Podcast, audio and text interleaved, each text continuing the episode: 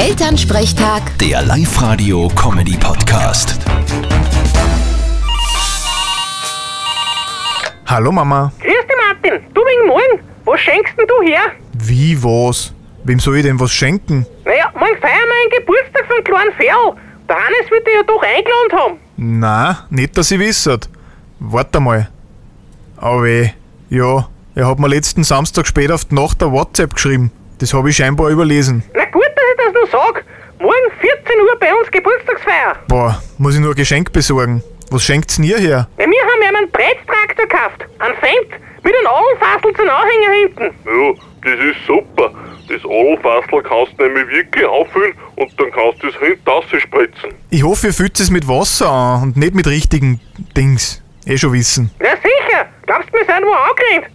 Na hast du eine Idee, was du dem schenken kannst? Boah, vielleicht als Kontrast zu euch ein Barbie-Puppen.